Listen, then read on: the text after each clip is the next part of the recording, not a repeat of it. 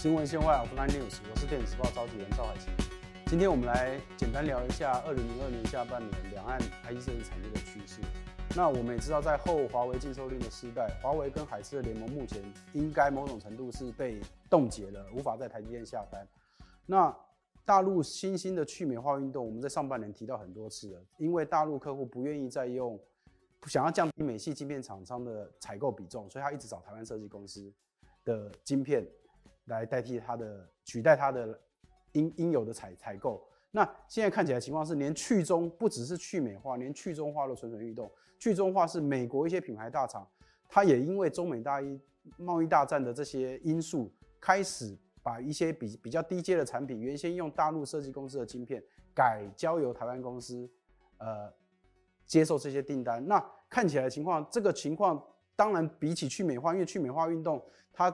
台湾设计公司取代的晶片相对比较高价，毛利也比较高，所以受惠效益比较大。那去中化的话，可能是比较低阶的，毛利比较低的，所以整体台湾设计公司受益的程度会比去美化稍微少一点，但毕竟还是多的。所以台湾设计公司在今年，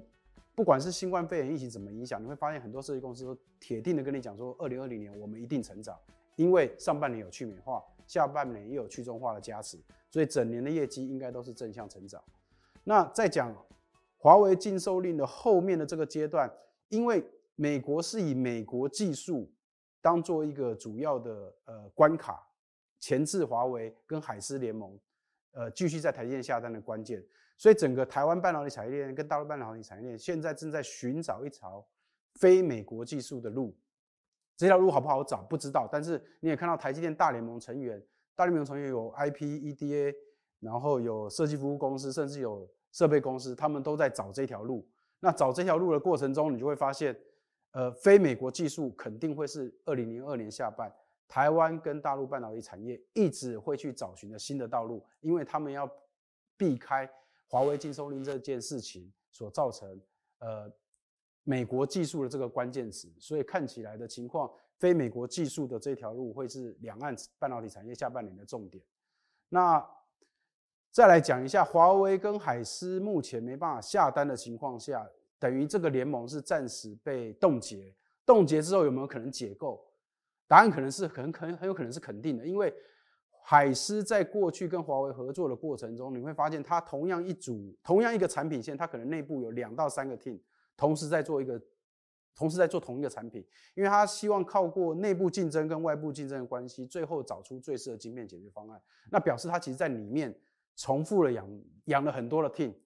专门在做。可能做同一个晶片设计的工作，那现在既然不能下单了，很多 project 都暂时 delay，产品技术蓝图也被迫 delay 之后，你会发现很多人开始想要异动。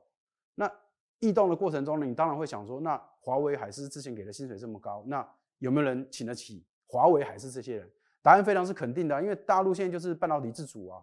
他又鼓励晶片自制，很多国家的资本，然后民间的资本。全部在搞自制晶片研发，它现现在最缺的不是钱，不是市场，它缺人。那华为跟海思这个联盟的结构，对在他们来看是皆大欢喜的局面，他们刚好可以收这些人进来，让他们离自制晶片的道路更近。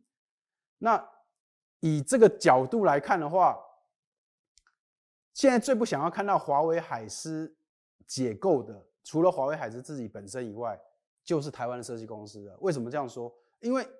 如果华为海思还在的话，台湾设计公司，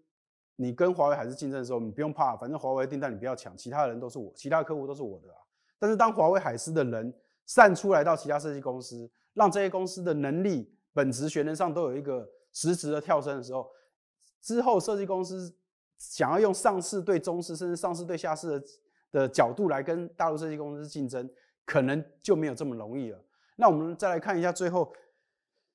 以二零一九年台湾设计公司平均薪资，在上市跟上位公司都前十名都有排七名的情况来下，而且双双都是前三名、前两名几乎都是设计公司来看的话，以华为海思解构大陆设计公司抢着要设计公司人才，然后大陆晶片自制这条路肯定是一路往下走，而且是砸钱往下走的情况下，我们可以很笃定，二零二零年台湾设计公司平均薪资水准。绝对会比二零一九年再高很多。甚至明年前十大公司如果全部都是 IE 设计公司的话，你也不要觉得意外。新闻先外，我 Line News 看到听到锁定就是他已经提到，我是赵海清。